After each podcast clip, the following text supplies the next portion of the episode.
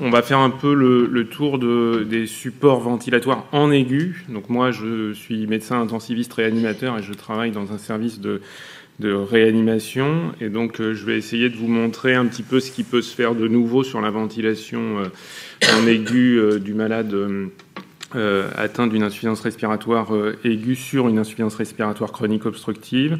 voici mes liens d'intérêt que je vous laisse prendre connaissance.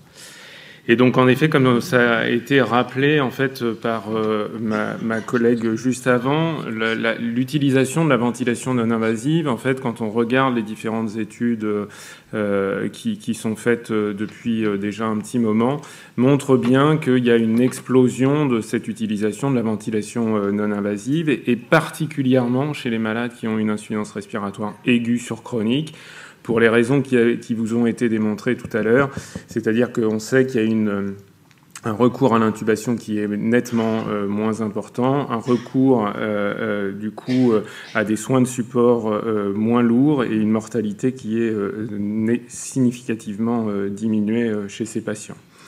Et c'est pour ça que ça a été encore rappelé là dans les dernières recommandations. il faut en effet faire de la ventilation non invasive chez des patients qui ont une exacerbation aiguë avec un pH qui est acide.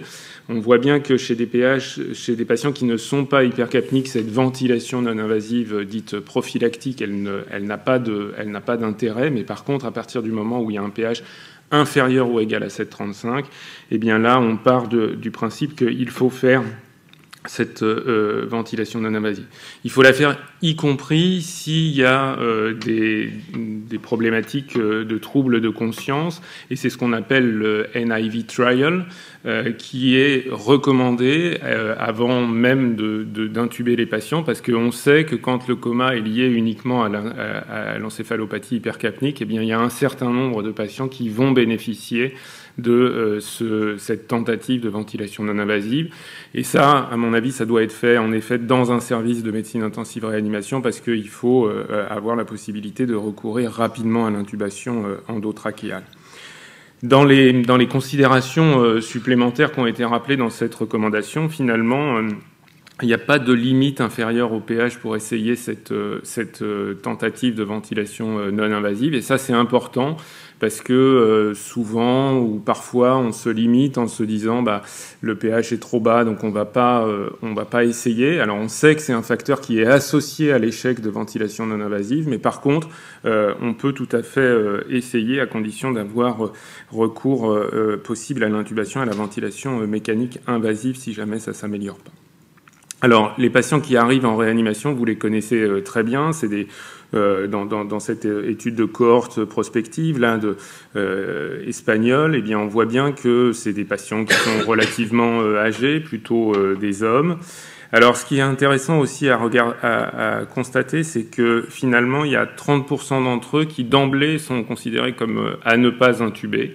Et ça, ça rejoint un peu, à mon avis, la discussion qu'il doit y avoir avec les spécialistes pneumologues en amont probablement de, l'hospitalisation euh, dans un service euh, de soins de surveillance continue ou de, réanimation, c'est tous ces patients qui euh, ne vont pas être intubés et pour lesquels peut-être en effet bah, on peut se poser la question de les laisser à nos collègues spécialistes qui, qui gèrent très bien la ventilation et qui feront, euh, qui feront les choses de, de, façon très bien. Mais vous voyez que là, ça correspond à un tiers des patients et c'est pas, euh, pas négligeable.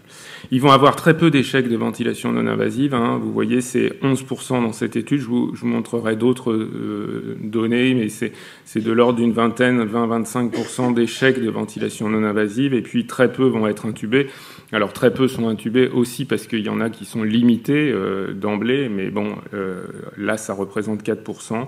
Ils vont rester relativement longtemps à l'hôpital.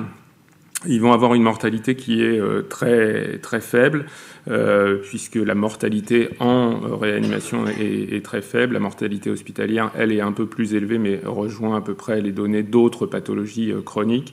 Et donc, finalement, c'est peu différent. Bon, on, ils ressortent avec très peu de, ventilation, mais ça sera l'objet du topo d'après. Donc euh, ça, c'est quelque chose. Et je pense que euh, plus que le support ventilatoire en aigu, je pense qu'il faut avoir aussi en tête le support ventilatoire en aigu et puis la collaboration qu'il peut y avoir à la sortie de la, de la réanimation, et c'était un peu l'objet du, du, topo précédent. Alors les nouveautés, il y a il y a des nouveautés en, réanimation parce qu'on on essaye d'avancer un peu sur ces problématiques. Il y a surtout des études qui sont négatives. Donc il y a surtout un certain nombre de choses dont on, peut se, libérer et qui euh, probablement euh, vont faire qu'on euh, va simplifier un peu la ventilation. Alors ça c'est une étude multicentrique internationale qui a comparé en fait des mélanges gazeux comprenant de l'hélium pour faire de la ventilation non invasive à un mélange gazeux euh, air-oxygène habituel. Donc 445 patients ont été randomisés. Vous voyez que le taux d'échec de ventilation non invasive est très faible, hein, 14,7%. ça fait partie des taux les plus bas de la littérature. Et c'est probablement aussi pour ça que les, auteurs ont eu du mal à aller au bout de, de ce qu'ils voulaient démontrer. Mais euh, bon, c'est la réalité, c'est ce qui se passe euh, dans, le, quotidien, et on voit qu'il n'y a aucune différence sur la euh, probabilité de succès d'avoir un mélange hélium-oxygène par rapport à air-oxygène standard. Et vous voyez que sur la probabilité de, de, de, ressortir de la réanimation, il n'y a pareil absolument aucune différence, et donc de mon point de vue, on peut euh, se séparer de ces bouteilles d'hélium qui prennent de la place et qui finalement n'apportent pas grand-chose. Alors bon, cette étude elle est malgré tout intéressante parce qu'elle était négative sur le, sur le critère de jugement principal. Par contre, il y avait des, des, petits éléments euh, euh, bon, qui, qui, laissent, qui laissent quand même interrogatifs. Il y a, il y a une, amélioration sur la fréquence respiratoire. Tous les, tous les paramètres physiologiques finalement sont, sont plutôt en amélioration, mais en tout cas sur le critère de jugement principal, euh, elle était euh, négative. Ça a conduit en fait l'équipe euh, de, tunisienne de Fécré à Brogue à faire une méta-analyse avec les, données disponibles. Et vous voyez qu'il y a cette, cette méta-analyse montre qu'il n'y a aucune différence sur l'échec de la ventilation non invasive, sur la mortalité ou sur la durée de séjour en réanimation. Et donc en fait, de mon point de vue, on peut se séparer de euh, l'hélium et euh, il n'y aura aucun, euh, aucun souci de ce côté-là. L'autre chose, c'est faut-il utiliser des modes intelligents éventuellement pour, pour faire de la ventilation non invasive en aigu? Alors, je sais que la communauté pneumologique est habituée à ces modes plutôt en chronique où il y a un volume cible avec des aides variables possibles. Euh, en réanimation, on a beaucoup moins l'habitude de ces, de ces modes, en tout cas euh, en, ventilation euh, non invasive. Et là, il y a une étude de faisabilité qui avait été faite en 2016, ce qui a comparé justement ce, cette modalité où il y a un volume cible versus une aide inspiratoire standard. Et vous voyez que là, il n'y a aucune différence en termes de PaCO2. Et puis, il y a également aucune différence sur l'ensemble des autres critères que sont le recours nécessaire à l'intubation, l'intolérance de la ventilation non invasive, la durée de séjour.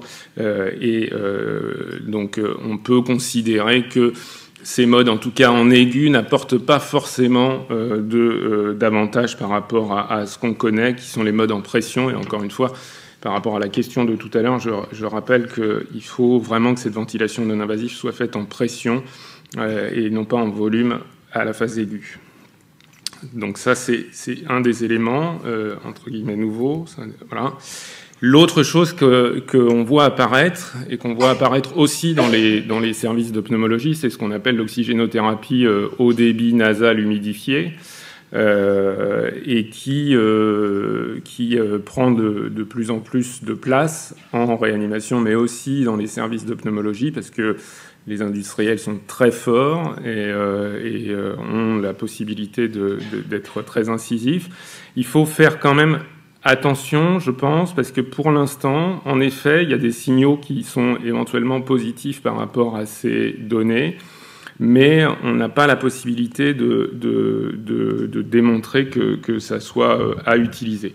Alors je vous montre ça, c'est une étude de faisabilité chez des malades qui sont qui ont une, une, insuffisance respiratoire aiguë avec une hypercapnie, mais vous voyez que bon, le pH n'est pas très bas, hein, 7,37 plus ou moins 0,05, c'est pour moi c'est un pH normal, c'est pas un pH de, de, de, de surveillance continue. Les, les, malades avaient euh, des causes de décompensation euh, qui étaient euh, multiples. Il n'y avait pas que des malades BPCO dans ce, dans, dans ce travail, mais il y avait un tiers des patients qui étaient des BPCO ce qui est montré, c'est qu'il n'y a pas de variation de pH significative, qu'on fasse, euh, qu'on fasse de l'oxygénothérapie euh, ou pas. Il y a peut-être même une petite diminution de la PaCO2. Alors ça s'explique, cette diminution de la PaCO2, par l'effet euh, que par un par un effet lavage de l'espace mort euh, qui euh, est en effet un des effets positifs de cette de, de, cette technique puisque vous voyez que là ça a été modélisé et c'est une très jolie étude physiologique où il y a une, caméra gamma et puis on regarde un petit peu ce qui se passe et vous voyez que à 45 litres par minute en deux secondes on a lavé quasiment l'espace la totalité de l'espace mort. Laver l'espace mort ça ça permet de réduire les difficultés euh, euh, ventilatoires, ça diminue le travail respiratoire euh, des patients. Et donc ça, c'est quelque chose, c'est en effet un des éléments positifs sur lesquels éventuellement on peut on peut se baser pour euh, cette utilisation-là. L'avantage, c'est aussi que vous avez la possibilité de régler une FiO2 qui peut être extrêmement basse, hein, puisque vous pouvez avoir 21%. La plupart sont des mélanges air-oxygène ou des turbines qui permettent d'avoir des, des FiO2 basses. Et donc, c'est pour ça qu'on voit apparaître ce type de, de technique. Et là, il y a une petite lettre qui est parue euh, il n'y a pas euh, si longtemps que ça, euh, justement chez des malades hypercapniques en exacerbation de BPCO, où vous voyez qu'ils étaient mis sous oxygénothérapie au débit nasal, et en fait, on voit qu'entre le début et la fin, eh bien, on a une augmentation du pH pour la majorité des patients. Alors, c'est pas des patients très graves pour la majorité d'entre eux, mais il y a quand même des patients qui sont relativement sévères, un 7,15 de pH qui va monter. Bon, c'est un patient, mais c'est c'est quand même euh, c'est un signal euh, qui, qui, euh, qui, est positif. Et puis, ça diminue la PaCO2 et probablement en lien avec ce, lavage de l'espace mort. Et donc, il y a d'autres études depuis. Ça, c'est une étude prospective oxygénothérapie au débit versus VNI. 92 patients ont été randomisés, enfin 88 ont été analysés parce, qu'il y en a 4 qui ont été sortis. Et en fait, pour l'exacerbation, les, causes étaient des causes standards de pneumonie, d'insuffisance, euh, euh, enfin de, colonisation, d'insuffisance cardiaque ou d'embolie de, pulmonaire. Et puis vous voyez qu'il n'y a pas de différence entre les deux, euh, que l'on utilise de l'oxygénothérapie au débit ou que l'on utilise de la ventilation non invasive. Il n'y avait pas de différence sur l'intubation, il n'y avait pas de différence non plus sur la survie. Et par contre, il y avait en effet euh, pas de différence significative sur la variation de PC, PaCO2 et même peut-être une diminution. Vous voyez, après 6 heures d'oxygénothérapie au débit, on a l'impression que la PaCO2 a diminué un peu plus, même avec l'oxygénothérapie, qu'avec euh, la ventilation non invasive, même si ce n'est pas euh, significatif. Alors, pour l'instant, il n'est pas question de dire qu'il faut faire de l'oxygénothérapie au débit nasal humidifié. Hein. Il n'y a pas de données suffisamment euh, solides pour, euh, pour ça. C'est un signal euh, peut-être dans les années à venir. Il y a un certain nombre d'études qui sont en cours. Ça, c'est une étude qui, qui est en cours par l'équipe de Colombe et de Jean-Damien Ricard qui compare justement l'oxygénothérapie au débit dans une situation très particulière, hein, c'est dans les interfaces de ventilation non invasive. Donc les malades sont quand même mis sous ventilation non invasive et puis après ils sont randomisés. Soit ils vont avoir pendant les interfaces de, ventilation de l'oxygénothérapie euh, standard ou de l'oxygénothérapie au, débit nasal humidifié. Donc euh, on est déjà dans une situation qui est un petit peu, euh, un petit peu différente. C'est pas le c'est pas euh, le, cas le plus, le plus fréquent. Et puis, euh, il y a une autre étude qui est en cours, dont on attend, enfin, qui est en cours de recrutement, hein, vous voyez, euh, et qui, elle, va comparer vraiment l'oxygénothérapie au débit nasal humidifié à la ventilation non invasive, et celle-ci sera est conduite actuellement à Toronto. Mais il a pas de, on n'a pas les, on n'a pas les données pour le moment. Alors, il y a aussi d'autres techniques de, ventilation, en tout cas, enfin, ou de support ventilatoire, puisque c'était le titre, euh, que vous avez peut-être vu apparaître dans vos services de, réanimation ou dont vous avez entendu parler, euh, pour lesquels les réanimateurs sont, euh, pour certains, assez friands de ça. Moi, je suis un peu dubitatif, mais c'est mon point de vue. Donc, c'est l'épuration extracorporelle de CO2 et euh, donc vous voyez que là, euh, depuis 2013 déjà, il y a un certain nombre d'éléments qui euh, éventuellement peuvent, peuvent, donner des signaux un peu positifs. Alors ça, c'était une étude pilote, hein, 20 patients BPCO hypercapniques. Alors ce qu'il faut savoir, c'est que dans cette étude ont été inclus des patients qui étaient à la fois avant l'intubation sous ventilation non invasive qui, était, euh, qui ne s'améliorait pas sous ventilation non invasive, et puis un certain nombre de patients a été inclus parce qu'ils avaient été intubés, ils étaient en échec de sevrage de la ventilation mécanique. Donc déjà ces deux populations un peu différentes, tout a été euh, mélangé, mais, mais euh, voilà, on montre que bah oui, le, la machine fait bien son, son travail, hein, elle permet l'épuration du CO2, c'est ce pourquoi elle est faite, et elle augmente le pH. On, est euh, très content euh, et on voit que, que, ça marche. Alors là, il y a une très jolie euh, revue et, mise au point de, de, l'équipe de Ranieri, en fait, dans, Current Opinion Critical Care, et en fait, vous voyez que euh, est-ce qu'on doit le considérer comme de la fiction ou est-ce qu'on doit le considérer comme une option éventuelle de support ventilatoire? Eh ben, Quand on regarde, en fait, finalement, l'ensemble des études qui ont été, euh, qui ont été euh, réalisées sont sur des petits effectifs. Hein. Vous voyez, au maximum, c'est 20 malades. sinon, c'est des case séries ou des, des cas cliniques qui sont rapportés. On sait qu'on rapporte que les cas qui sont positifs dans la littérature. Et on va voir qu'il y a quand même un certain nombre de complications. Et en plus, les, machines qui sont utilisées sont très, très variable. Il y a des machines à débit un peu plus important que d'autres, donc euh, il faut faire attention. Mais bon, pour vous dire que les réanimateurs sont quand même, euh, vous allez, on va peut-être en entendre parler dans les années à venir, parce que vous voyez, ça, c'est les différentes études qui sont en cours, et vous voyez qu'il y a un certain nombre d'études qui sont en cours et un certain nombre de, réanimateurs qui euh, potentiellement croient à cette technique. Alors là, c'est une, revue systématique hein, euh, qui a inclus les 10 études avec les 87 patients. Vous voyez qu'en effet, ça, augmente le pH, en effet, ça, permet de diminuer la fréquence respiratoire. Alors il faut savoir que, comme vous connaissez très bien l'équation des gaz alvéolaires, hein, euh, on a un risque d'hypoxémie euh, malgré tout avec ces techniques parce que on, va diminuer la PaCO2, mais on va également diminuer la PaO2, donc il faut faire attention. Et puis il y a un certain nombre de complications. Euh, qui sont des complications non négligeables, hein, puisqu'il y a les, les, saignements importants arrivés chez 8 patients sur donc 10% des patients, euh, des, des, des, perforations veineuses et un décès, euh, donc c'est pas euh, totalement négligeable. Bon, quand on regarde euh, si ça améliore euh, la, durée de ventilation mécanique, bah oui, dans cette étude de faisabilité où c'était, alors c'est toujours pareil, hein, c'est des cas contrôle multicentriques, bon, on, fait comme on veut pour s'arranger, mais en tout cas, bon, en effet, il démontre qu'il y a un peu moins de durée de ventilation, moins de recours à la, trachéotomie et une, durée de séjour, par contre, une durée d'hospitalisation qui n'est pas euh, modifiée. Mais il y a des signaux potentiellement positifs. Faut-il avoir euh, des stratégies de ventilation euh, avec une haute intensité ou une basse intensité? Parce que c'est aussi la question, quand on commence la ventilation non invasive, quelle dose de ventilation euh, non invasive on donne aux patients? Bah, Pour l'instant, il n'y a pas vraiment de réponse. Alors on fait, chacun fait un peu à sa, sauce. Là, il y a une étude en cours de recrutement au Japon euh, non, en Chine, pardon, euh, et donc euh, 300 malades qui sont prévus d'être inclus, avec un VT euh, de 15 millilitres kilo versus un VT de 10 millilitres kilo, et puis, euh, et puis un suivi à 90 jours ça doit pas faire oublier, je pense, toutes ces possibilités de support ventilatoire, euh, les fondamentaux. Et les fondamentaux, c'est d'abord, euh, en effet, comme on l'a dit tout à l'heure, d'être formé à la ventilation non invasive.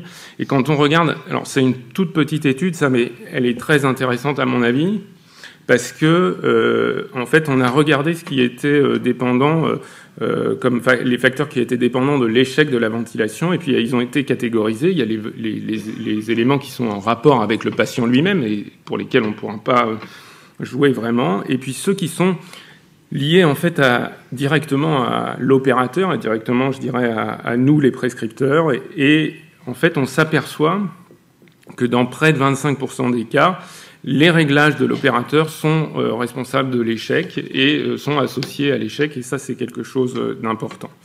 Alors, ça a été dit tout à l'heure aussi. Je pense qu'il faut vraiment que si on fait de la ventilation et même alors, on verra peut-être des nouvelles technologies arriver, l'oxygénothérapie, l'épuration de CO2, ce que vous voulez.